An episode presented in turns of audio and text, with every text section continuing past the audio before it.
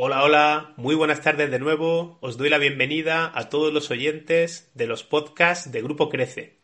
Mi nombre es Alberto López, psicólogo sanitario de Grupo Crece, y el podcast que os presento hoy se denomina de la siguiente forma. Lo siento, lo hago, lo aprendo. La importancia de lo vivencial y lo práctico en el aprendizaje y la superación personal.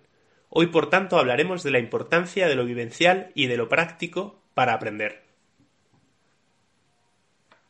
El aprendizaje no está únicamente en nuestra razón, esto es, en nuestros pensamientos, sino que radica en la propia experiencia de sentir y de hacer.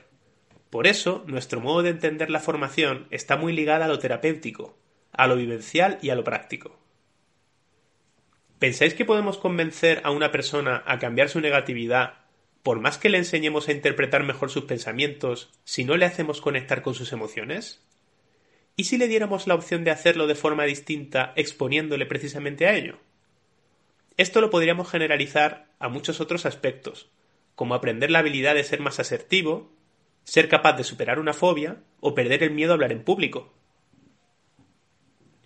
Para producir cambios y conseguir una actitud más asertiva ante la vida, por ejemplo, es necesario exponerse a las emociones que nos bloquean esa capacidad de ser asertivos. Yo puedo tener muy claro que necesito y deseo poner un límite, pero es posible que me sienta incapaz de ello.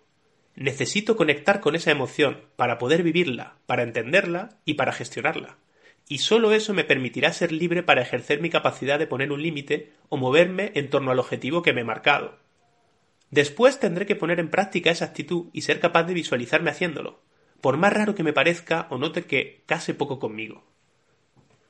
Existen ejercicios para sentir, para percibir y para explorar nuestras emociones, son las denominadas dinámicas vivenciales. A través de ellas accedemos al contenido emocional, para un mayor autoconocimiento y por tanto mejor gestión emocional. Estas dinámicas suelen ser corporales, a través de la danza, la música, el arte, la imaginación o los recuerdos. Los ejercicios prácticos, sin embargo, consisten en llevar a la realidad aquella situación que quiero aprender o que me cuesta afrontar. Pueden consistir en meras exposiciones a los miedos, como salir a la calle si tengo fobia, enfrentarme ante una audiencia a exponer si temo hablar en público, o representando un conflicto familiar o de trabajo que tengo atravesado como una crítica, una petición de aumento de salario o la difícil conversación a la hora de decidir dejar una relación importante. Estos ejercicios se pueden desarrollar a través de roleplay, donde se escenifican las situaciones, mediante exposiciones propiamente dichas, o con ejercicios psicodramáticos. Los roleplay pueden incluso grabarse para tener videofeedback y que la propia persona se perciba enfrentándose o resolviendo una situación con éxito. Entonces, ¿a qué estáis esperando? Os invito a atreveos y a superaos. Y hasta aquí el podcast de hoy. Espero que os haya gustado mucho y que os resulte útil.